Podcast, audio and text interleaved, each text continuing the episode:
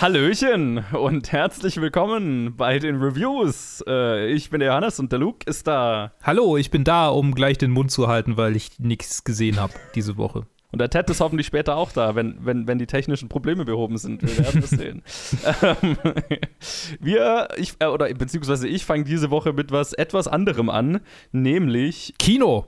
Ja, ja, ja, so halt, ja, naja. ich wünschte. Ähm, es findet ja aktuell das Sundance Film Festival statt, so das mit Cannes das größte Filmfestival der Welt, wenn man so will, das größte Independent Film Festival, also für Independent Filme, eins der Festivals mit dem größten Status, sagen wir es mal so. Und weil dieses Jahr äh, Covid ist und ja, es keine Alternative gibt, findet das dieses Jahr online statt. Also größtenteils, die machen so ein paar In-Person-Sachen, aber die werden dann halt auch gestreamt, so Talks und so ein Scheiß. Und das hat mir die Möglichkeit gegeben, fucking Sundance-Filme zu schauen, was ich nicht äh, gewusst habe bis kurz vorher. Und dann habe ich es halt noch geschafft, mir acht Screenings reinzuquetschen in meinen Zeitplan. Habe die quasi so mir Tickets besorgt, wie es halt gerade irgendwie in den Zeitplan reingepasst hat zwischen Dinge, um Dinge herum. Und ja, sieben von den acht habe ich jetzt gesehen. Ich werde nach dem Review den nächsten schauen, aber ich dachte, ich gebe euch einfach mal so einen Überblick darüber, was ich so gesehen habe. Es ist natürlich ein Bruchteil des gesamten Festival-Line-Ups, das ich äh, damit äh, vertrete. Ich habe auch keine so krass bestimmte Auswahl getroffen, einfach nur, weil es ja mehr danach ging, welche kann ich überhaupt zeitlich schaffen. Vor allem halt auch mit der Zeitverschiebung, ne? Ja. Laufen halt viele einfach mitten in der Nacht. So, und drei Uhr morgens schaue ich keinen Film. Also vielleicht schon, aber jetzt, also diese Woche war das nicht drin. Ich bin manchmal, äh, ich bin einmal um 6 Uhr morgens aufgestanden, um einzuschauen und ich habe zwei um 0 Uhr geschaut, was ja noch human ist. Ja, und weil es halt, also genau, es, es, ist also so eine random, random Auswahl und halt die ganz großen Titel habe ich natürlich nicht gesehen, weil die alle ausverkauft waren, bevor ich geschnallt habe, dass ich schauen kann. Deswegen, ah äh, Ted hat gerade geschrieben, sein äh, Audio funktioniert wieder. Das werdet ihr nach, nachher hören, ist doch schön. genau, also es ist auf, auf jeden Fall keine repräsentative Übersicht über das Sundance Film Festival dieses Jahr, aber hier ist die Auswahl an den sieben von acht Filmen, die ich bisher gesehen habe. Und dann sage ich euch, wer mir am besten gefallen hat. Bisher angefangen hatte ich mit dem Film John and the Hole, also Johannes und das Loch. Haha. ähm, es ist ein Regiedebüt von, lasst mich äh, den Namen richtig aussprechen, Pasquale Sisto, glaube ich. Und es spielen mit Michael C. Hall, Dexter höchstpersönlich, hm. äh, Taisa Famiga, Charlie Shotwell und Lucien, Lucien, Lucien Spillman. Und es handelt von John, dem 13-jährigen John, der im Wald um das Anwesen seiner Eltern, die ganz vermögend sind, ähm, einen unfertigen Bunker findet. Also einfach ein Loch im Boden, ein ausbetoniertes Loch. Und er ist ein bisschen ein verstörter junger Mann und beschließt halt eines Abends einfach, seine gesamte Familie zu betäuben und in dieses Loch zu schmeißen. Wow. Und das tut er. Die wachen darin wieder auf am nächsten Morgen, denken sich, hä, was ist jetzt passiert? Und er kommt einfach vorbei, wirft ihnen was zu essen runter und geht wieder und beginnt einfach sein Leben zu leben, als wäre nichts gewesen, als wäre er jetzt der neue Herr des Hauses und er lebt da halt einfach allein und Gutes. Hm. ja. ist tatsächlich so ein Anwärter, wo ich mir gedacht habe, mal schauen, ob wir den auf dem Fantasy Filmfest irgendwann wiedersehen. Ja. Ähm, würde tatsächlich passen.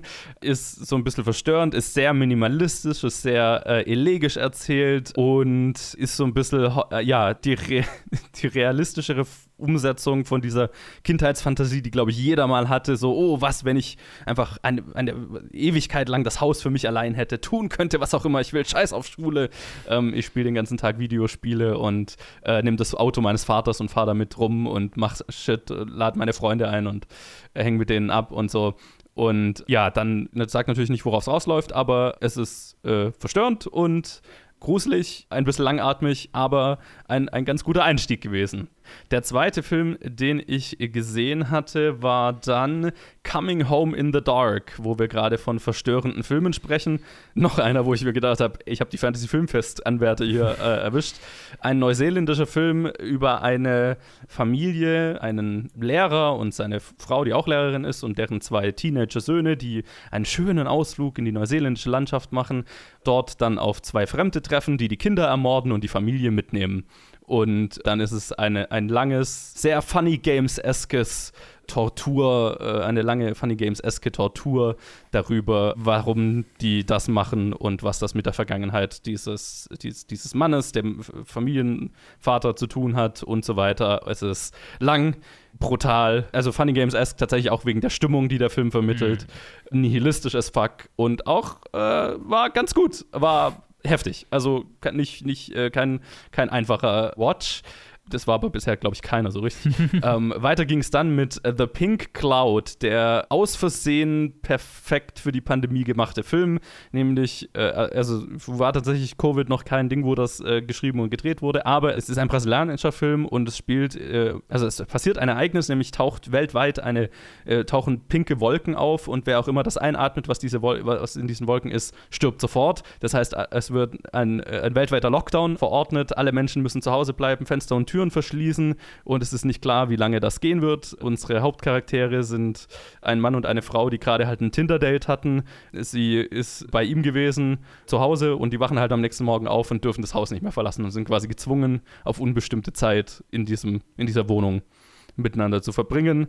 Und am Anfang ist es so die ganze Zeit, ja, es ist ja, ist ja bald wieder vorbei, bald können wir wieder raus und das zieht sich und es werden Wochen, es werden Monate und die beiden beginnen wohl oder übel ein Leben miteinander zu leben und äh, mit allen möglichen Ups und Downs und was das alles so bringt und psychologisch und so weiter. Die Grundidee von diesem Film hat mir mega gut gefallen. Ich fand auch den Anfang sehr, äh, sehr interessant, vor allem dieses, diese Beziehung, die sich halt aus dem gezwungenen Beisammensein aufbaut und ihre Spannungen dadurch hat. Ich glaube, der Film hat so ein bisschen dann sein Ziel überschossen, nämlich dass er ab der Hälfte gefühlt die, die Geschichte erzählt hat und dann kommt nicht so viel originelles Neues mehr und das Ende war, fand ich auch nicht so zufriedenstellend, aber ein nettes Konzept, auch der übrigens sehr artsy, sehr langatmig, auch definitiv nicht für jedermann. War, war in Ordnung, war in Ordnung. Weiter ging es dann mit, lasst mich nicht lügen, The Blazing World, der kontroverseste Film oder zumindest der, der die Community so am meisten gespalten hat von allen, die ich bisher gesehen habe. Auch äh, übrigens, glaube ich, alles Regiedebüts bisher. In der hier jetzt, ich habe es bei den anderen nicht immer gesagt, aber der jetzt unter der Regie von Carlson Young, die auch die Hauptrolle spielt, die den Film auch geschrieben hat, basierend auf einem Kurzfilm, den sie gemacht hat. Es geht um eine junge Frau, die als Kind eine Zwillingsschwester hatte, die dann im Familienpool ertrunken ist. Und sie hat mit dem Trauma dieses Ereignisses zu kämpfen, als sie zu dem Haus ihrer Eltern zurückkehrt, weil diese aus dem Haus ausziehen und sie dann in einen Horror-Neon-Fiebertraum verfällt, weil Udo Kier sie durch ein Portal lockt und ihr verspricht, als, also er ist so, so ein bisschen so ein naja, so ein der Teufel oder ein, ein, mythologischer Charakter, der ja quasi verspricht, sie kann ihre Schwester wiedersehen, wenn, wenn sie quasi drei Dämonen, die Schlüssel von drei Dämonen, ähm, äh, drei Dämonen überwindet und deren Schlüssel wiederbringt, dann kann sie das Schloss zu ihrer Schle Schwester aufschließen. Natürlich ist es alles eine große Metapher für die, das Trauma, das sie äh, in sich trägt und die Dämonen, die sie überwinden muss, sind äh, Leute, also naja, ihre Eltern und so weiter und die, naja.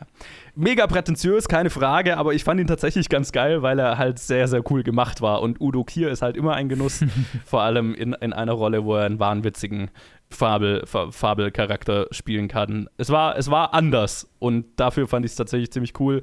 Aber wie gesagt, die Meinungen gehen weit auseinander. Also ich glaube, die, das Publikum für diesen Film ist eine kleine Nische.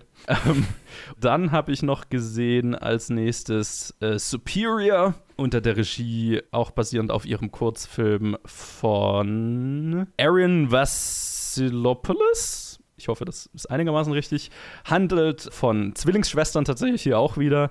Die eine ist ja so ein bisschen hat, hat, hat sich äh, niedergelassen, hat einen Mann geheiratet, hat ein Leben für sich, ein, ein, sehr einfaches und simples Leben, langweiliges Leben für sich aufgebaut. Die andere ist in einer Band und, also sagt sie zumindest, und taucht halt eines Tages plötzlich auf, bei der, Tür, auf der Türschwelle von, von ihrer Zwillingsschwester auf und sagt, ja, sie ist mit der Band in der Stadt und sie wird gerne ein paar Tage bei ihr rumhängen und Stück für Stück stellt sich raus, dass sie auf der Flucht vor etwas ist oder jemandem ist und es ist dann so ein bisschen, die beiden fangen dann an, ähm, die Identität Identitäten zu tauschen. Also es ist ein bisschen ein Verwechslungsspiel, ein bewusstes von den beiden.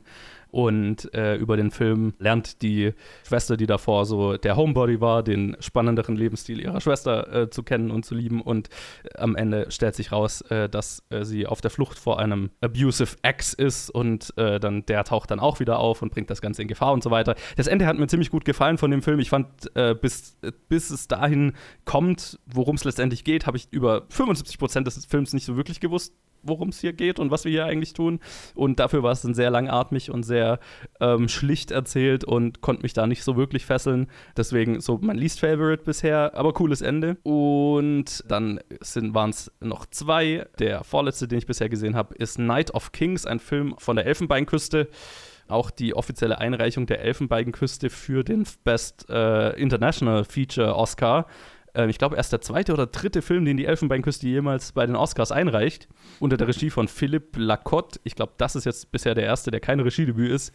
Und äh, der spielt in einem Gefängnis in der Elfenbeinküste, äh, das es wohl wirklich gibt, äh, dem Marka Prison das so eine kleine Welt in sich ist mit eigenen Regeln und wo quasi ein, ja, fast schon Gangleader quasi die Kontrolle hat und es gibt ganz eigene Regeln, ne? wenn der, der ist nämlich krank, der braucht ein Beatmungsgerät die ganze Zeit und wenn der Schwäche zeigt und die ersten schon anfangen, quasi seinen Sturz zu planen. Dann kann er ein Ritual ausrufen, wo er einen random Typ äh, als den Storyteller quasi, als äh, sie nennen es den Roman, als den, aber es ist im, im Prinzip ein, ein Geschichtenerzähler benennt und der hat dann quasi die ganze Nacht in der quasi komplette Anarchie herrscht, um dem Gefängnis seine Geschichte zu erzählen. Und am Morgen wird er gerichtet, ähm, je nachdem, ob Geschichte gut ankam oder nicht und so weiter, wird er getötet oder nicht getötet. Und gleichzeitig äh, begeht der Leader im Zuge dieses Rituals Selbstmord weil er nicht mehr fähig ist zu, zu leaden. Und derjenige, der für die, als, als der Roman auserkoren wird, ist unser Hauptcharakter, der gerade ganz neu in dieses äh, Gefängnis eingeliefert wurde, ein junger Typ der jetzt quasi mitten da reingeworfen wird in eine fremde Welt und gezwungen ist, jetzt sich irgendeine Geschichte aus den Fingern zu saugen, um die Massen zu entertainen. Und der Film war tatsächlich ziemlich cool. Es ist sehr schwer, den zu erklären, aber im Prinzip ist der ganze Film nur diese eine Nacht, wo der Typ versucht, mit dem Leben davon zu kommen, indem er irgendwie eine Geschichte erzählt und was den Film irgendwie geil macht, ist, dass du halt einfach in so eine Kultur reingeworfen wirst, die komplett einzigartig ist und fremd und du mit diesem Typ dieses, diese Regeln und so weiter kennenlernst und die einzelnen sehr verqueren Charaktere in diesem Gefängnis.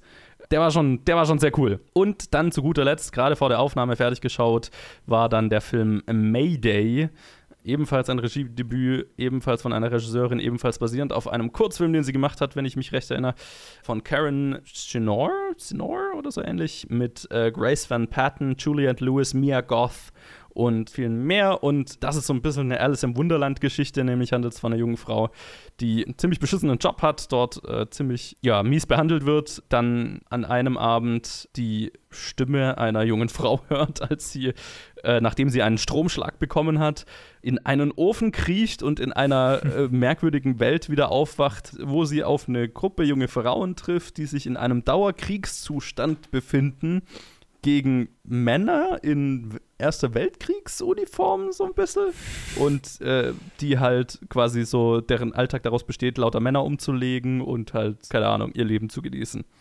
Arg viel mehr würde ich glaube ich darüber auch gar nicht sagen, nur dass halt sie dann quasi in sich in diese Gruppe reinfindet und dann irgendwann lernt, dass sie vielleicht nicht die Killerin ist, für die sie sie gerne hätten und bla. Klingt sehr absurd, macht mehr Sinn, wenn man es am Stück sieht, auch wenn es nicht logisch mehr Sinn macht. Aber halt äh, als Film ist der tatsächlich, äh, fand ich den auch ziemlich gut. Ein ziemlich beeindruckendes Regiedebüt, sehr beeindruckend produziert, sehr aufwendig produziert. Mia Goth hauptsächlich als Anführerin dieser Gruppe ist äh, großartig. Der Film verliert sich so ein bisschen und hat dann auch, ist einer von denen, wo ich das Gefühl hatte, okay, der hat seine Geschichte dann so ein bisschen erzählt, nur um dann am Ende nochmal ein, ein, emotionales Ende, äh, ein Finale zu finden. Ich habe auch verstanden, auf was der Film raus will, was auch äh, Sinn macht. Ich glaube, dem Film hätte es gar nicht so ungut getan, noch ein bisschen mehr zu erklären, weil der Film erklärt einfach nichts. Ähm, du erfährst nichts, was diese Welt ist. Es ist so ein bisschen halt, wie gesagt, alles im Wunderland ist. Existiert das wirklich? War sie da wirklich? War sie bewusstlos oder hat das alles geträumt? Man weiß es nicht. Die Message ist cool es ist cool gemacht, die Performance ist cool, es ist ein bisschen absurd und ein bisschen weird, aber ich mochte es. So, ja, und von allen, äh, die äh, ich jetzt erzählt habe, am besten gefallen hat mir bisher Night of Kings. Und ich meine, falls ihr mein Ranking sehen wollt, könnt ihr ja auf Letterboxd schauen. So, so viel mal zu meinem nicht repräsentativen Mini-Sundance-Overview über die paar Handvoll Filme, die ich da gesehen habe. Sehr schön. Jetzt äh, weiter mit einem tatsächlichen Review.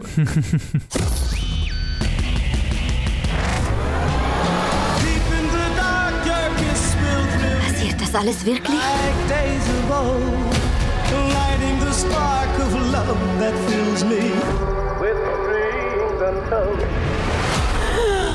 Bin ich tot? Nein. Warum denkst du das? Weil du es bist.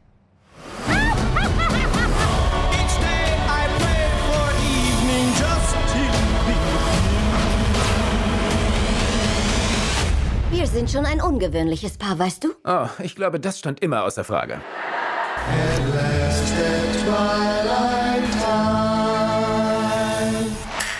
WandaVision Episode 3 und Episode 4, Now in Color und We Interrupt This Program, sind die äh, zwei äh, für euch nicht ganz aktuellen, aber für uns momentan noch aktuellen Episoden von WandaVision.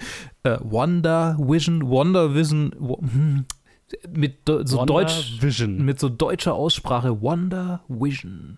Beide von Mark Shackman, der glaube ich so die ganze einfach ja, genau die ganze die ganze Ja. die ganze Serie gemacht hat. Genau, also hat sich nicht viel verändert seit äh, letztem Mal. Gleiche Menschen, die mitspielen: Elizabeth Olsen, Paul Bettany, Catherine Hahn, Teno, Te, Tenoa, Theona Paris und äh, viel mehr. In Episode 3 sehen wir das erste Mal seit dem Outro von Episode 2 Farbe.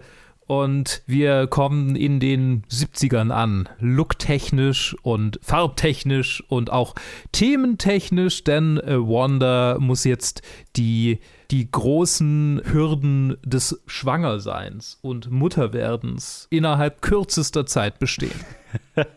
Innerhalb eines Tages. Ja.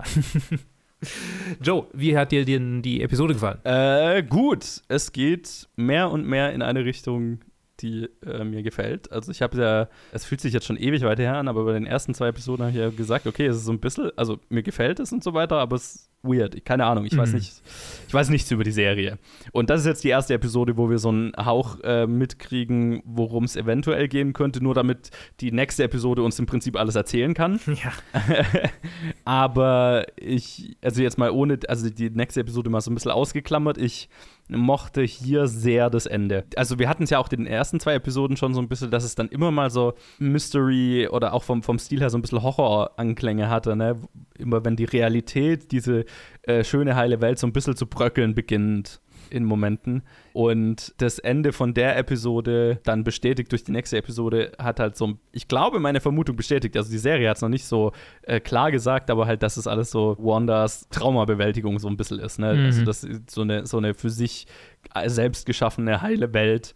Was man ja auch daran sieht, dass am Ende Theona Paris' äh, Charakter quasi so ein, ein bisschen ein Loch in diese Welt reißt und dann verschwindet sie einfach. Und in, in Wandas Realität war sie einfach dann weg und musste gehen und so weiter. Aber äh, wir enden halt damit, dass sie äh, da aus dieser Realität rausfliegt und so weiter. Und ja, ich, äh, ich, mochte die Episode. Hat mir, hat mir gut gefallen. Wie ging's dir? Ich, äh, ich war ein bisschen enttäuscht, weil ich kurz vor der Episode einen Tweet gelesen hatte, da kann ich mich noch sehr prägnant dran erinnern, obwohl es schon zwei Wochen her ist, von Todd in the Shadows, ein Typ, dem ich, dem ich folge, der Pop-Songs reviewt auf YouTube. Sehr empfehlenswerter Kanal. Der äh, meinte, er wünschte sich, dass Wonder Vision einfach so weiterläuft, ohne jemals irgendwas zu erklären. Was ich schon. ein bisschen hätte ich schon gefeiert. Aber ja, also es war, es war notwendig, glaube ich, an dieser Stelle ein bisschen was zu erklären. Das war notwendig. Äh, ich glaube, zwei Folgen, ohne dass du, also zwei Folgen, bei denen klar, es gibt diese weirden Momente mit dem Bienenmann oder ähm, Ja, den, ja. Dem, dem kleinen Hubschrauber und der Farbe. Und äh, es gibt diese unwirklichen Momente, aber es ist irgendwie noch nicht so, dass es die Show richtig aufbricht. Und am Ende von dieser Episode ist es quasi so komplett einfach, yo, okay. Und ich glaube, das ist schon der, perf also was heißt der perfekte Punkt? Es ist schon ein, ein guter Punkt, um das jetzt da hinzusetzen, damit die Leute nicht äh, Also es ist schon ganz gut kalkuliert. So, es hätte früher sein können, es hätte später sein können, aber ich glaube, das ist so ein guter Punkt, um nicht zu viele Leute abzutören. Weil Ich meine, so rein Storytelling-technisch macht Sinn, ne? Also Ja. quasi der in, in, einer, in einer Gesamtdramaturgie über eine Staffel wäre das der First Act Break irgendwo da und da bricht man dann zum ersten Mal die Welt auf. Das ist schon okay. stimmt ja. Ja, so habe ich, Ich habe mir so ein bisschen tatsächlich gedacht, naja, fa fast fa wäre fast äh, schlau gewesen, das irgendwie bingen zu können, ne? Mhm. Weil ja, dann hast du nicht auf, ja, dann hast du nicht so dieses, dass du drei Episoden lang eine random Sit Sitcom schaust und dann über eine Woche Zeit hast, schon wieder zu vergessen, was du da überhaupt gerade geschaut hast. Weißt ja, deshalb, deshalb haben sie ja bei, bei 20 Minuten Episoden, beziehungsweise 30 Minuten, wenn man die Credits dazu zählt, am Anfang erstmal eine Minute, äh, was letzte Woche geschah. genau. Also tatsächlich contentmäßig ist hier gar nicht mal so viel drin. Es ist schon, also Mhm. die, die Verbrauch Verbraucherschutzzentrale könnte dem die Mogelpackung des Jahres geben, was, was Content to äh, Everything Else Ratio angeht. Zur Verpackung. Also ja. Ja. es war einfach so ein, okay, jetzt bin ich wirklich auf nächste Woche gespannt. Ja, es war halt auch wieder das Ende, was, was super, super cool war. So die, die Schwangerschafts-Storyline war ganz lustig, aber die war auch mehr so, okay, ich bin gespannt, was das in der Realität ist oder was das wirklich widerspiegelt oder keine Ahnung. Mhm. Waren die Gags jetzt besonders lustig? Nee, ja, also, nee, wahnsinnig. Und es war auch so ein bisschen ein, es war so absurd. Es war schon fast so, so ein, so ein, also die anderen, die, die anderen, die ersten zwei Episoden waren so, okay, ich, ich sehe diesen Sitcom-Humor, er ist ein bisschen überspitzt. Und hier war es einfach so, Jesus, so langsam wird es irgendwie ein bisschen creepy, weil es so, weil es so überspitzt ist. Vielleicht liegt es an der Farbe oder so, dass es, dass es dann so ein bisschen nahbarer wird, aber also total weird. Hilft, ja. Ich fand hier den, den, den Humor tatsächlich eher weird als, als cringy oder witzig oder so. Ja, es kriegt, also ich meine, das ist, äh, je weiter die Episode geht, desto mehr beginnt ja auch die Realität so ein bisschen Ja, zu brechen, ne? Die, die Cracks tauchen Und auf. Das fand ich dann wieder cool, ne? Mit wo Vision die Nachbarn draußen sieht und ähm, der eine zers- zersägt seine Mauer aus, also ne? Ja, ähm, das war ein schöner einfach so, Moment. äh, ja, und, und je mehr quasi Wanda in einem Extremzustand ist und dadurch die Kontrolle über die Welt verliert, desto mehr weirder, weirder Shit passiert Ja. halt in der Welt. So, ne? Es ist ein bisschen wie die, wie die Rick and Morty-Episode, in der Jerry versehentlich in der Simulation gefangen wird und, und halt Mhm. einfach in dieser Simulation lebt und quasi der glücklichste Mensch der Welt wird, äh, weil das erste Mal alles um ihn herum designt wird. Ja. Also Ja, die Cracks in der Realität fangen an, fangen an so aufzutauchen. Das war schon sehr, sehr schön. Ja, Ja. und äh, dann wid widmen wir uns einer vollkommen anderen Realität in Episode 4. We interrupt this program. Und die steigt halt einfach direkt ein mit etwas, was ich mir so noch gar nicht gedacht hatte und eigentlich voll viel Sinn macht. Nämlich ich habe lang gebraucht, bis ich kapiert habe. tatsächlich, das war, ja, Ja, weil es halt, ich war, keine Ahnung, was weiß ich. Es war so, ich habe das nicht mit Endgame in, in Verbindung gebracht. ich würde auch versuchen, das nicht zu spoilen an dem, äh, tatsächlich. äh, ja, okay, ja, ich, das, ich habe ich hab drumrum, drumrum geredet. Genau, du, du hast noch nichts gespoilt. Ähm, ich habe gerade nur überlegt, ob ich, ob ich drüber reden soll im, im Detail, aber ich glaube einfach, weil das die aktuellste Episode ist, würde ich die jetzt mal nicht spoilen. Naja, gut, ich meine, jetzt ist ja, also, wenn das jetzt rauskommt, ist ja schon die, die nächste raus. Aber gut, ja, Das- ich weiß, was das du ist meinst. richtig. So, so- sollen, wir, sollen wir ein bisschen drüber reden? Also, also ich würde es jetzt nicht Lass uns ein spoilern. bisschen drüber reden. Okay, also Endgame, die Menschen tauchen wieder auf, die raus, Ja. rausgeschnipst wurden. Und tatsächlich äh, unser, unser quasi Mithauptcharakter in der Realität, nämlich Te äh, Theona Paris, taucht in einem Krankenhaus auf, in dem ihre Mutter zuvor lag. Und das Krankenhaus ist voller Leute, die total panisch sind, weil sie entweder halt immer noch todkrank sind, sie sind wieder aufgetaucht, aber sind halt immer noch krank und tauchen in Ja. Betten auf, wo jetzt jemand anders liegt und es gibt keinen Platz und es gibt nicht genug Ärzte, nicht genug, genug Schwestern, alle kriegen Panik und sie muss die Nachricht verdauen, äh, dass ihre Mutter schon vor zwei Jahren gestorben ist, weil sie Ja. äh, ja überlebt, den Blip überlebt hatte, aber dann an Krebs verstarb. Also, das ist tatsächlich, das fand ich cool, weil es halt so ganz intelligent mit dem, okay, was wäre halt, wenn Ja. quasi fünf, fünf Jahre lang die Welt Zeit gehabt hatte, sich auf den Alltag mit der Hälfte an Leuten äh, zu konzentrieren oder umzustellen und dann ist es auf einen Schlag wieder anders und wie ist es für die, die wieder auftauchen. Tatsächlich, meine brennendsten Fragen, was das angeht, weigert sich Marvel bisher immer noch zu beantworten, nämlich so Sachen wie, was ist mit Leuten, die in einem Flugzeug saßen, tauchen die mitten in der Luft wieder auf und regnet es plötzlich literally, it's raining men, also so über einer Stadt. Oh, Oder Also- was passiert, wenn man, wenn man genau an einer Stelle auftaucht, an der gerade halt jemand steht? Wird der, wird der Ja, explodiert? genau. Haben wir dann so The Thing-mäßige Morph-Monster, die daraus entstehen? Oder platzt derjenige auf, Ja. wo der andere auftaucht? Ja. Fragen über Fragen. Ne, ich freue mich ja immer, wenn welche beantwortet werden, aber den Horrorfilm, den man daraus machen könnte, den haben sie noch nicht draus Die gemacht. ungemütlichen Antworten sind sie uns noch schuldig. Ja, genau.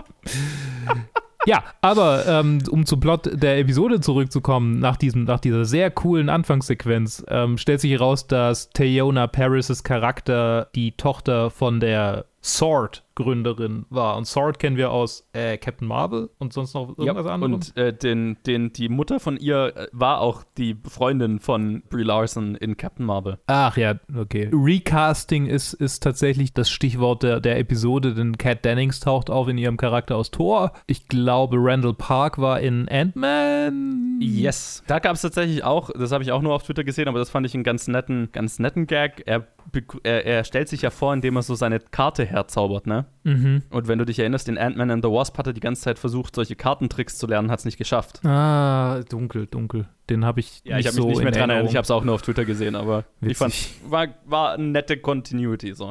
Ja, ich meine, es war auch nette Continuity, dass schon wieder Darcy Lewis ein Fach ausübt, das niemandem was bringt, außer in sehr spezifischen Situationen. Und äh, wie meine Ja. Freundin sagte, als wir es gemeinsam äh, mit Disney Watch Party geguckt haben, die, das könnte ich auch. So das Ding da anstöpseln und dann so ein bisschen, oh ja, hier sind, hier sind so, so Ausschläge. Ah ja, das ist ja auffällig. So, mein Gott, Ja. was macht die eigentlich? Bu- Und gleichzeitig. Gleichzeitig fühlt sie sich mega superior gegenüber allen anderen, dafür, dass sie halt Bullshit macht. Das ist schon Ja, ein witziger Charakter einfach. Ich, ich mag ihren Charakter tatsächlich. Ich mochte sie auch in den Thor-Filmen, auch wenn da viele sie nervig fanden. Ich mochte sie tatsächlich. Ja, ich auch. Die war, sie war der Lichtblick in den sonst eher langweiligen Thor-Filmen, den ersten beiden. Ja, abs absolut. Und ich habe mich hier auch gefreut, sie wiederzusehen. Ja, ja es, ist, es ist eine Episode, die das Ganze aufbricht, die uns zeigt, was in der Realität vor sich geht. Wir haben es ein bisschen angedeutet. Ähm, wir haben so ein richtiges, oh, wir, bauen hier so, ein, so, ein so eine Zentrale auf und äh, schicken Leute rein und äh, Dinge, die wir in Wonder Vision bisher gesehen haben, bekommen jetzt Kontext. Zu sehr Das war cool. genau, das, das, war, das war sehr cool. Und ich bin gespannt. Ich bin wirklich gespannt, wie. Es, es, es wurde schon angedeutet, ich weiß nicht, ob wir schon drüber gesprochen haben, aber ich habe schon irgendwo davon gehört, davon gelesen, dass das so ein bisschen die Serie wird, in der auch wohl Wanda Maximovs Kräfte richtig schön mal exploriert werden, weil in den Comics ist sie halt übermächtig. Und in den Filmen war sie bisher eher so, ja, ich meine, sie macht halt irgendwie so Energieblasts und macht große Viecher kaputt, aber so, dass sie halt einfach die Realität verändern kann, ohne so einen komischen Infinity Stone. Das war halt bisher äh, noch nicht so, noch nicht so beleuchtet. Ja, also tatsächlich ist es ja, wenn ich das richtig verstanden habe, äh, vielleicht war das auch nur so ein Internet-Rumor, aber ich glaube, das war relativ faktisch, dass sie ja der Villain im nächsten Doctor Strange-Film sein wird, wohl. Ah, sehr cool. Und dass das quasi darauf hinarbeitet jetzt. Das wäre natürlich sehr cool. Und der nächste Doctor Strange he- heißt ja irgendwie Doctor Strange and the Universe of Madness oder Multiverse of Madness. Ja, so. stimmt, ja. Ja, das passt natürlich, ja. Ja. Oh, der erste Marvel Heel Turn. oh. ja, und äh, tatsächlich fände ich es cool, weil also je mehr ich, also ich mochte Scarlet Witch in den Avengers-Filmen auch und ich fand es immer, immer schade, dass sie so ein bisschen underused war und Mhm. Auch einfach, weil ich sie, weil sie einen netten Emotion, also einen guten emotionalen Arc hatte, ne, mit ihr, mit ihr, ihrer Vorgeschichte und dann ihrem Bruder, den sie verliert und so weiter. Mhm. Fand ich alles cool und war mir alles ein bisschen zu dünn ausgearbeitet in den Avengers-Filmen und ich mag es sehr, dass wir eine Serie haben, wo wir tief in die Psychologie von einem so einem Charakter einsteigen können. Hoffentlich. Also, Ja. das ist, worauf es rauszulaufen scheint. Weil tatsächlich ja, also wir, okay, wir haben so ein bisschen Antworten gekriegt und es fühlt sich so an, als hätten wir nichts als Antworten gekriegt in dieser ganzen Episode, aber am Ende bin ich nicht schlauer so richtig, ne? Okay, ich weiß, es ist jetzt auf jeden Fall so eine Realitätsblase da irgendwo, aber warum ist das alles in Sitcom, die tatsächlich gesendet wird und die Zeit, also die, die, die Jahrzehntsprünge macht und, hä? Also, es ist noch auf jeden Fall noch genug Mystery da, dass ich nicht das Gefühl habe, mir wurde jetzt alles auf dem, auf dem Silver-Tablet serviert von dieser Episode. Die, der Grund dafür ist am Ende wahrscheinlich einfach nur, dass Wanda halt ein, ein Fernsehgeek ist. Ja, wahrscheinlich läuft es halt einfach darauf raus, ja, Ja. in, in, in Sokovia, da haben wir nur altes äh, amerikanisches äh, Sitcoms im Fernsehen äh, gesehen und das ist, womit ich aufgewachsen In bin. Sergovian Motherland. Yes, yes. There was Ähm, only Mickey Mouse on Steamboat Willie. ja, kommt halt wirklich so raus, dass sie nur I Love Lucy oder so äh, gesehen hat im Fernsehen da. Ja. Und, Ähm, und dann, äh, ja. äh, dann später Golden Girls. Ja, ja. oh, wenn sie keine Golden Girls Episode machen, werde ich halt echt pissig. Ne? Wäre ich sehr dafür. Ja, also und ich, äh, was ich mir halt auch cool forscht, oder was ich, aber das ist auch wieder so Zukunftsmusik, also ich bin sehr gespannt, wie sie Visions Charakter handeln Mhm. und halt der Fakt, dass er, dass er tot ist. Vielleicht wird er da, vielleicht ist es ihr Versuch, ihn wieder lebendig zu machen. Sie ist schon so ein bisschen jetzt der Mr. Freeze von, von äh, Marvel. Ha! Okay. Mr. Freeze mit äh, realitätsveränderten Kämpfen. Ja, Gott sei Dank ist sie nicht Arnold Schwarzenegger und macht keine, keine dummen Jokes. Naja, dumme Jokes macht sie schon. Das stimmt, ja, aber, aber bisher noch keinen auf dem Level von Keep Cool. Ja, ja, korrekt. Noch keine Eispuns. Ja. Realitätsbasierte Puns. Ja, ja, genau. Alright, äh, ich glaube, Wir machen weiter. wir machen weiter und äh, sind gespannt auf die zweite Hälfte der Staffel schon, ne? Also wir sind ja, bei der wir Hälfte, Hälfte durch. Ja. Und jetzt gucken wir uns eine, nach einem, nach, ein, nach einer Schwangerschaft in einem Tag, gucken wir uns eine Nacht in Miami an. Aha! Ho. Gott hat Sex nur aus einem Grund erschaffen. Ein Mann, eine Frau, eine Ehe. Was ist mit Selbstbefriedigung? Die Bibel sagt, den Samen zur Erde fallen lassen. Ist es auch fallen lassen, wenn man ihn fängt? Schon gut, alles klar. Ah, 6,35 Zentimeter über dem Knie. Zum Schulleiter. Alle reden über dich und Wade. Sie sagen, du hättest ihm einen von der Palme gewedelt. Was? Diese Perversen. Nein.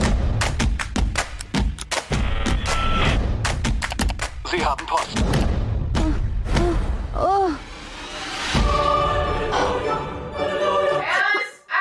Aber erstmal müsst ihr noch einen Film warten, weil äh, I'm a Dum Dum und äh, Joe macht es weiter mit, äh, oh Gott, ja, nee, da, damit will ich gar nicht anfangen, das ist ein Rabbit Hole für irgendwann.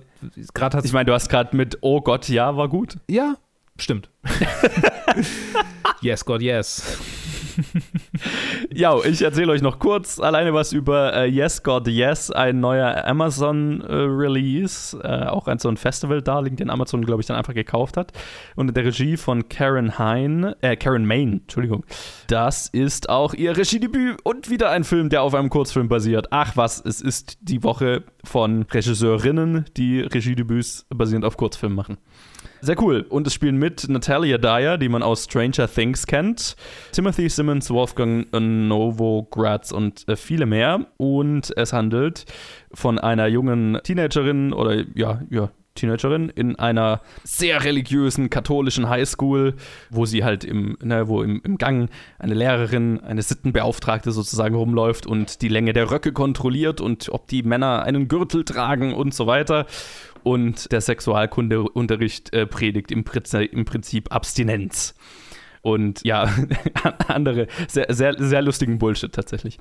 Äh, Es spielt in den frühen 2000ern und sie hat eben gerade so frühe Chat, also AOL-Chats und sowas für sich entdeckt und stößt da auf allerlei äh, Pornografie und Anrüchiges und ähm, entdeckt so ein bisschen das Masturbieren für sich und ist in diesem sehr weirden Konflikt, ähm, dass das halt als äh, Sünde gepredigt wurde und so weiter. Und weil sie da so ein bisschen beschämt ist, meldet sie sich dann bei so einem Bibelcamp im Prinzip an, ja, wo das Ganze dann eskaliert. Und ähm, es ist so, es ist ein bisschen so eine sehr lustige Coming-of-Age-Geschichte über eine junge Frau, die ihre eigene Sexualität kennenlernt in den ungünstigsten Bedingungen dafür, sagen wir es mal so.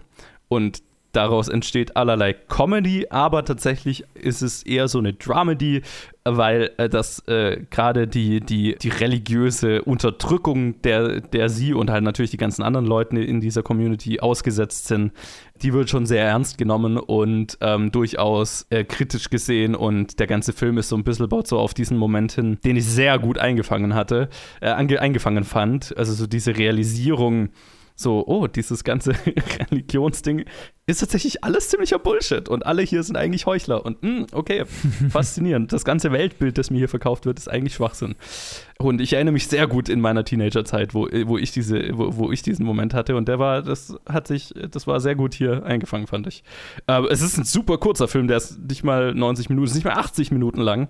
Also ein Snack von einem Film mit 78 Minuten, den ich tatsächlich sehr empfehlen kann. Es ist, es ist ein bisschen ein Indie-Drama, ne? Es ist ein bisschen langsamer erzählt. Es ist, da passiert nicht wahnsinnig bahnbrechend viel in dem Film, sondern es ist nur so eine sehr kleine, in sich geschlossene Geschichte über diese eine junge Frau und eine Realisierung, die sie hat über, über den Lauf und halt den ganzen Bullshit, mit dem sie zu kämpfen hat. Es ist lustig, es ist dramatisch, es ist gut gespielt. Es ist ein netter kleiner Snack von einem Film, den ich tatsächlich sehr empfehlen kann.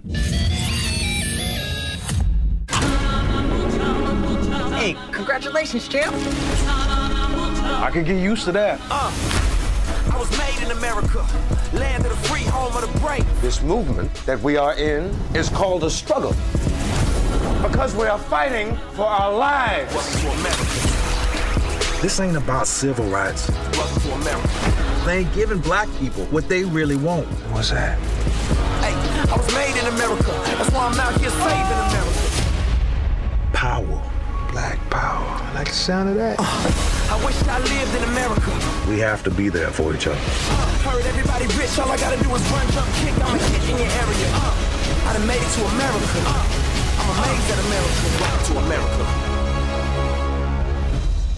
So, jetzt aber. ja, äh, eine Nacht in Miami äh, von Regina King. Äh, One Night in Miami, meine ich natürlich. Von Regina King. Und der Ted ist dabei, weil er den Film gesehen hat. Hey, zur Abwechslung mal. Ja, ja, ja. Stimmt. Aber ich meine, es ist auch ein guter Film. Also, ich finde, das ist ein sehr guter Film, um uns hier zu joinen, so, weil mir hat er Mhm. sehr gefallen. Spoiler. Äh, mir hat er sehr gefallen. Kingsley Banadier spielt mit. Äh, außerdem Eli Goree, Aldous Hodge, Leslie Odom Jr., Lance Reddick, Christian Magby und so weiter und so fort. Äh, Kingsley Ban äh, Banadier kannte ich übrigens aus dem Disney äh, Weihnachtsfilm Noel.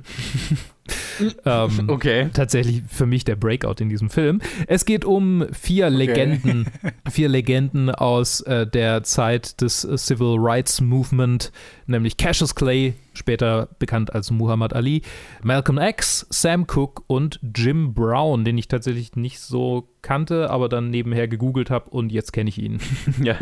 Ich Ja. bin halt nicht so der Football-Fan. Äh, Ja, ja, ich auch nicht. Ich hatte keine Ahnung, wer er ist. Ja, ging mir genauso. Der Film ist auf Netflix rausgekommen. Amazon. Auf Amazon rausgekommen. Pardon. Ich habe ihn auf Amazon geguckt. Ich erinnere mich wieder. Es, es wirkt wie so ein Netflix-Film. Vielleicht ist es die Farbgebung. Ich weiß es nicht vom, vom Poster. Ted, wie hat dir der Film gefallen? Ich glaube Also, nicht. ich sollte vielleicht noch ganz kurz was zum Plot sagen. Es geht um diese vier Männer äh, oh, am, am, am Abend des, des Tages, äh, an dem Muhammad Ali dann tatsächlich Weltmeister wird und äh, sein Coming Out äh, als Muslim haben will, also sich quasi zum offen, offiziell sich zum, zum Islam bekennen will, seinen Namen ändern will. Und tatsächlich soweit ist es auf Tatsachen basierend, dass er und Malcolm X eine sehr enge Freundschaft hatten und auch, dass Jim Brown irgendwie so in deren Dunstkreis unterwegs war und auch, auch Sam Cooke irgendwie die Leute kannte, aber der Film ist an dem Punkt fiktiv, dass es dieses gemeinsame Abend, abendliche Beisammensein, bei dem Malcolm X dann Sam Cooke ins Gewissen redet, mit Jim Brown redet und das Ganze quasi zu so einem, zu so einem Ding wird, dass die vier irgendwie sich so, so absprechen. Das ist alles sehr fiktiv und ja, genau. Aber so, so quasi deren, deren, deren Charaktere sind einigermaßen anhand der Realität geschrieben, könnte man Und es basiert auf einem Theaterstück. Genau, es basiert auf einem Theaterstück. So, jetzt Ted, wie hat dir der Film gefallen? Alles klar. Auch gut, wahrscheinlich nicht ganz so gut wie dir, aber mir hat er auch sehr gefallen, weil vor allem halt die vier, also der Maincast, die vier Leute eine wahnsinnige Chemie haben und da ist einfach die große Stärke dieses Films ist. Und da ist ja auch äh, auf dem Play basiert und halt eigentlich auch nur hauptsächlich es um die vier geht. Also man verbringt sehr, sehr wenig Zeit außerhalb von, von einem kleinen Zimmer, wo man halt dann die Adaption sieht, weil wenn man halt, wenn oft die Charaktere in einem Raum bleiben. Hm. Aber ja, äh, ich muss dazu stimmen von vorher, also Kingsley Benadir ist auch wirklich für mich großartig gewesen, vor allem, weil ich, ähm, weil ich mich schon etwas mit Malcolm X beschäftige. Daher kam auch dann mein Interesse an dem Film, dass ich mir den anschauen wollte, weil ich habe auch seine Bi Autobiografie erst vor kurzem gelesen, habe mir dann auch den Spike Lee-Film aus den 90ern mit Denzel Washington dazu angeschaut, der auf der Autobiografie also basiert, der aber auch natürlich ein bisschen rumverschiebt, äh, was die Ereignisse angeht. Hier in diesem Film, da ist halt auch das meiste Historische, was mir aufgefallen ist, dass es fiktiv ist, kam halt nur von Malcolm X's Seite, weil ich über, über, also konkret über das Leben der anderen drei wusste ich nicht, wusste eigentlich gar nichts, mhm. also außerhalb von ein bisschen was über Muhammad Ali. Mhm. Und dass er halt eine enge Freundschaft mit Malcolm X hatte, aber dass äh, quasi die, die Timeline ist da ein bisschen, das ist alles ein bisschen zusammengedrückt auf den einen Abend, dass da halt das ganze Drama auf einen Abend hinausläuft. Alles natürlich die Dramatization von, von ihrem Leben und ihrer Beziehung. Es, es hat mir gut gefallen. Bei mir, äh, das, die Sache, wieso ich nicht sage, dass es mir nicht, dass ich nicht, also irgendwie vom Hocker gefallen bin, ist, dass mir nicht genug hinter den Performances steckt. Also mir gefallen die Performances um einiges besser als das Skript. Das Skript finde ich ein bisschen, ich will nicht generic sagen, generic ist, ist das falsche Wort, aber es ist auf jeden Fall nicht so tiefgründig, wie es ist, wie sie es äh, selber glauben, in, meinem, in meinen Augen wo es halt sehr fundamental Sachen angesprochen werden, aber nicht wirklich auf eine tiefe Weise da eingestiegen wird, was ja der Film auch nicht machen muss.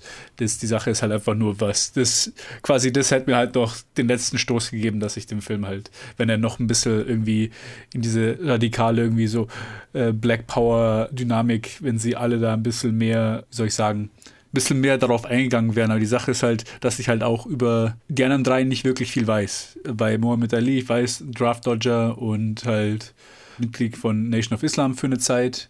Über die anderen beiden wusste halt nicht Jim Brown und Sam Cooke äh, aus, ihrer, aus ihrer politischen Weise. Das heißt, da macht, vielleicht macht es auch sehr Sinn, dass sie dass der Hauptschluss natürlich von Malcolm X kommt, der in so eine, über sowas reden will, über die Situation Amerikas in den 60ern äh, und die Situation des schwarzen Mannes in, in, in seiner Rede.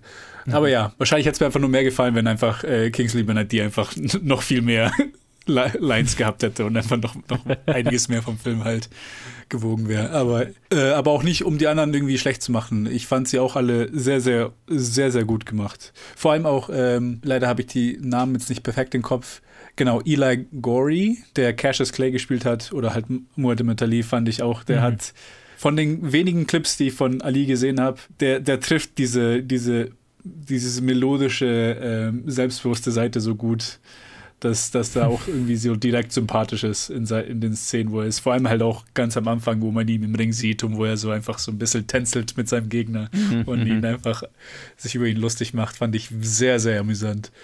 Ja, jetzt ramble ich gerade ein bisschen. Äh, ich gebe mal weiter an den Joe. Yo, äh, ich mochte den Film. Ja, ich, ich sag's bei jeder einzelnen Theateradaption so. Okay, Theateradaption ist bei mir immer so, 50-50-Shot. Ähm, wenn ich die Theateradaption so zu sehr merke, dann, dann äh, gibt das bei mir eher, also dann ist das eher was, was den Film mir weniger gefallen lässt. Ähm, hier war es so, war so irgendwo dazwischen. Ich mochte tatsächlich, dass der Film dem Theater noch, äh, dem Theaterstück noch einen Prolog gibt, mehr oder weniger.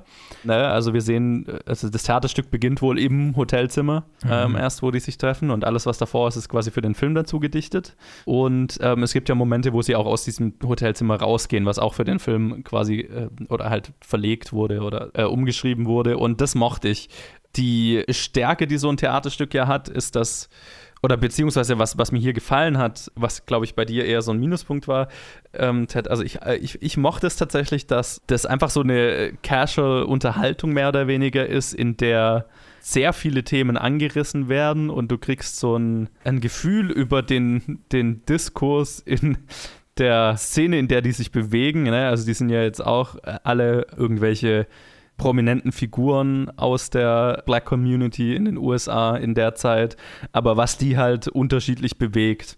und wie die die Probleme der Zeit unterschiedlich sehen, unterschiedlich angehen und ich mochte es tatsächlich, dass halt, also viele Sachen einfach so angerissen werden und dann hast du halt einen größeren Konflikt ist halt, was, was äh, Malcolm X von Dingen Sam, Sam Cooks Umgang mit seiner Musik hält, äh, ne, dass er ihn beschuldigt, dass er halt speziell Musik für ein weißes Publikum macht, weil es ihm halt weiterhilft, aber weil er aber dadurch halt irgendwie der Sache nicht nichts äh, Gutes damit tut und so weiter. Also das ist so, habe hab ich so, dachte ich so, weil wäre so gefühlt der zentrale Konflikt dann. Aber es ist nur einer von vielen und ich mochte das, dass so viele Themen angerissen werden und du so ein einfach Gespür für den Diskurs der Zeit kriegst. Das hat mir gefallen. Natürlich, mehr Tiefe bekommt es dann natürlich nicht, aber mei, da gibt es ja andere Filme und andere Dinge, mhm. die, man, mhm. die man sich anschauen oder anlesen kann und so weiter. Ich hatte tatsächlich ziemlich äh, danach Bock, direkt Malcolm X zu schauen, ähm, hatte nur dann keine Zeit.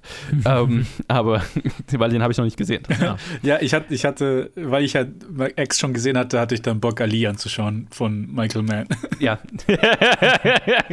Wäre wahrscheinlich ein gutes Triple-Feature. Ich glaube, es gibt für über jeden von denen einen Film. Habe ich auch irgendwo gelesen. Ja, kann ich. Ich habe dann tatsächlich am nächsten Tag äh, mein Sam Cook, äh, meine Sam Cook-Playlist äh, durchgehört. Ah, hattest du die davor schon? Ja, ich, ich liebe Sam Cook. Okay. Ich, ich äh, höre sehr aktiv äh, sehr viel aus seiner Diskografie und äh, ja, scheinbar mag ich auch mehr so die Musik, die er extra für weiße Menschen gemacht hat. Muss ich I mean. selbstkritisch feststellen. Ja, aber ein sehr romantischer Musiker und ich bin ein sehr romantischer Mensch und passt wie die Faust aufs Auge. Ähm, ich, äh, übrigens, apropos, wie die Faust aufs Auge passt auch dieser Film für mich, weil äh, ich bin ein Actor, ein Actors Guy. Ich bin ein, ein, ein Actors-Film, ein, ein Kammerspiel. Das ist quasi meine Welt. Da, da fühle ich mich wohl. Mhm, mhm. da habe ich Bock drauf. Ich habe Bock drauf, äh, die, die, die, andere Schauspieler dabei zu sehen, wie sie Dinge zum, zur, zur, zum Leben erwecken, von denen ich überhaupt keine Ahnung habe. Und äh, das ist quasi so das ultimative Ding davon, weil ich meine, logischerweise würde ich niemals eine dieser Rollen spielen. Und quasi daran, daran quasi zu sehen, was, was, was für eine vielseitige Erlebniswelt als Schauspieler fühlbar und spürbar gemacht wird, ist einfach ein großartiges Gefühl. Uah, das, das fühlt mhm. sich sehr von oben herab erklärt an. Ich, ich, ich bin ein bisschen nervös, weil wir, weil wir diese Woche diesen, diese komische WDR-Sendung da, da ähm, hatten, also weil da ein paar Leute auf Twitter sich drüber aufgeregt haben. Bin ich Bitte was? Das habe ich nicht mitgekriegt. Oh, ja, ich ähm, kann es kurz zusammenfassen. Es ging, um, es ging im WDR um Rassismus und äh, es haben äh, fünf weiße Menschen drüber gesprochen, unter anderem auch Thomas Gottschalk. Ach, doch, meinte, das habe ich. Ja, ähm, doch, das habe ich gesehen. Er, er, würde ja wissen, wie sich Rassismus gegenüber schwarzen Menschen anfühlt, weil er hat sich ja mal an Halloween als Jimi Hendrix verkleidet. Hat er mal Blackface gemacht. Oh no! Ja, ich meine. Aber ja, ja. Nee, oh mein Gott, das wusste ich ja nicht. Ja, oh, ja. Nee, es ist ein, es ist okay, ein das ist ja ein. Ja, okay. aus, aus deutschem Kontext äh, ist der Film an einem guten Punkt rausgekommen.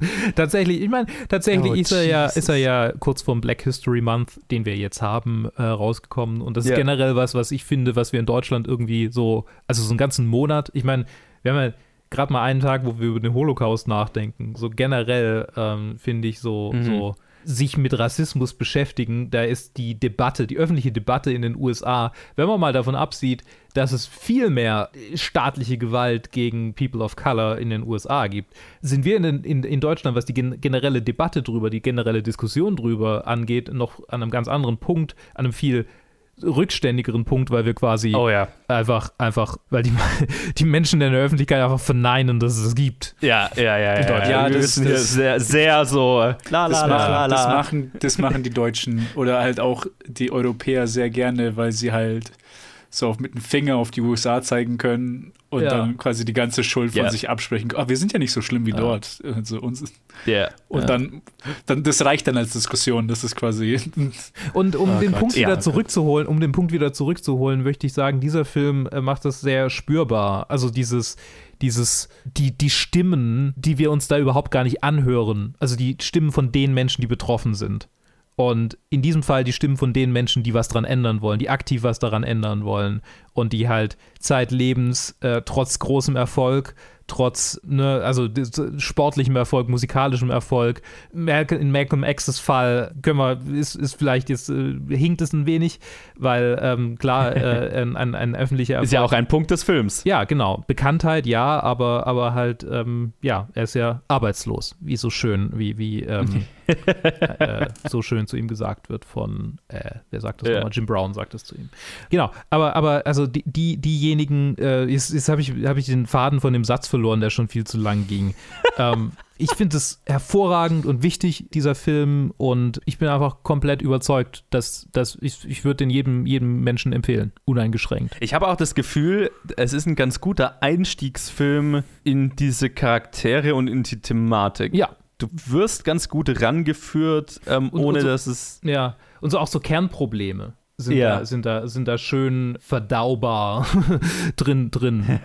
Und auch, ja. und auch so, also ich meine, das, das mit dem, ähm, dass, dass äh, Malcolm X zum Beispiel also das, das wusste ich nicht, aber habe ich dann währenddessen irgendwie auf Wikipedia herausgefunden oder kurz danach dann, äh, dass Malcolm X tatsächlich ein Komplex, also wirklich ein, ein Problem damit hatte, hellere Haut zu haben und tatsächlich mhm. ins Sonnenstudio gegangen ist, um sich, um sich zu bräunen. Oh krass, das um dunkler ich. zu erscheinen. Einfach weil, also weil, genau, weil, weil, weil ich glaube auch Jim Brown oder weil irgendjemand anspricht, ja doch, Jim Brown ist es auch wieder, der anspricht, äh, ja, ähm, warum äh, seid es eigentlich ihr, die ihr etwas hellere Haut habt, die, die eigentlich die lautesten sind in unserer Bewegung. Mhm. Was nicht hundertprozentig mhm. stimmt, weil Martin Luther King, aber gut, ja, ja. Junior. Aber, aber ja, also. Ja, das, so, da, das darüber, so, darüber spricht er sogar selber in seiner Autobiografie, wo es halt ja. eigentlich diese direkte Verbindung von halt, da, wie halt diese Complexion bei ihm halt angekommen ist. Und zwar halt durch Vergewaltigung durch einen weißen, äh, also von einem weißen Mann an seiner Großmutter. Mhm. Und dann, ja, kein Wunder. Ja, ja. Nee, das, das ist noch. Ja. Das halt quasi auch so erzogen wurde. Seine, seine Mutter war sehr, sehr hellhäutig, also was man White Passing nennen würde. Mhm, mhm, mhm. Genau aus diesem Grund.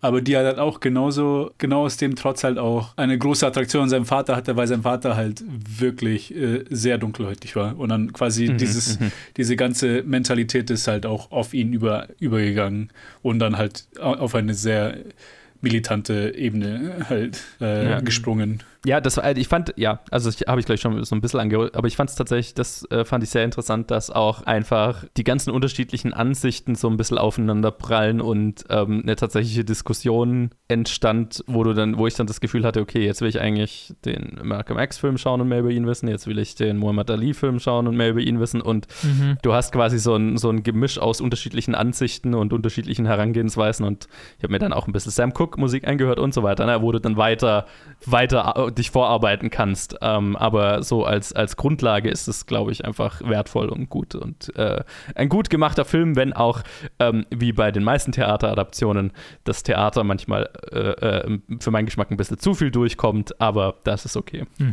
Ja, das ist halt immer die Frage bei solchen Filmen, äh, wie, viel, wie viel wird wirklich adaptiert, dass das Medium des Filmes wirklich eine, eine merkbare Besserung oder eine merkbare andere Version aus diesem Drehbuch macht. Mhm. Und da muss man halt sagen, dass jetzt dieser Film das jetzt nicht wirklich viel gemacht hat. Das heißt, ähm, dass halt die Stärken liegen im ja. Skript, die Stärken liegen in den Performances. Und ja. wenn es eine, wenn dieselben vier Schauspieler auf einer Bühne mit einem Multikamera-Setup hätten wir einfach das Play verfilmt, dann wäre das genauso stark gewesen. Mhm. Ja, ja. Ja, ja. Ja, klar, das ist, ja, das ist, das ist die. Ja, wie gesagt, bis auf den Prolog halt, ne? Also der ist ja wirklich. Und da gab es, der Prolog ist eigentlich, äh, also da, du hast halt die amüsante Seite mit Ali, die mir sehr gefallen hat. Ja. Und vor allem, vor allem die Szene mit äh, Jim Brown, die halt sehr irgendwie freundschaftlich anfängt mit seinem, ich glaube, so mhm. ehemaliger Trainer oder sowas den er halt mhm. besucht, weil er gerade auf dem Weg ist oder so. Und dann, wo es halt einfach damit endet, dass er sagt, ja, wir lassen N-Wörter nicht in unserem Haus, aber ja, schön, dass du ja, da warst. Alter, und, das aber, war, und das ja. war wirklich so ein mhm. also, Schlag in die Magengrube. Uh, ja. Und das halt zu einem Mann mit der Statur und so. Mhm. Es war eigentlich ganz interessant, dass es für, für die meisten Charaktere im Prolog so ein bisschen um, um einen Scheitern-Moment geht, ne? Ja, das stimmt. Also ja. das, das hat dem Film gut getan, glaube ich. Mhm. Denke ich, denke ich auch, denke ich auch. Ähm, ich ich würde gern, trotzdem gerne das Bühnenstück sehen, So, aber.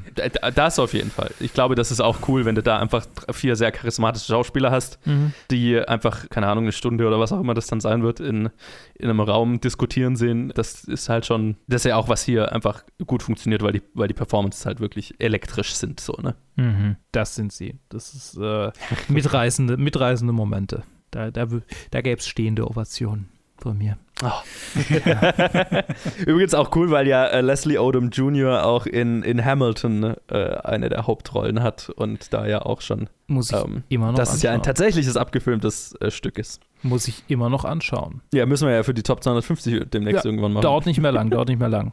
Ja. Apropos Top 250. Wir müssen zu einer Top 250 Aufnahme. Und in diesem Sinne würde ich mal an dieser Stelle sagen, äh, lasst uns wissen, wie ihr die Filme fandet äh, oder die äh, Serie fandet, äh, die wir diese Woche besprochen haben. Habt ihr euch bei, äh, beim Sundance Film Festival Filme angeschaut? Wenn ja, welche? Und wie fandet ihr sie? Und dann hören wir uns nächste Woche wieder. Danke, Ted, danke, Luke, dass ihr dabei seid und so. Sehr gerne. Und bis dann. Ciao. Tschüss.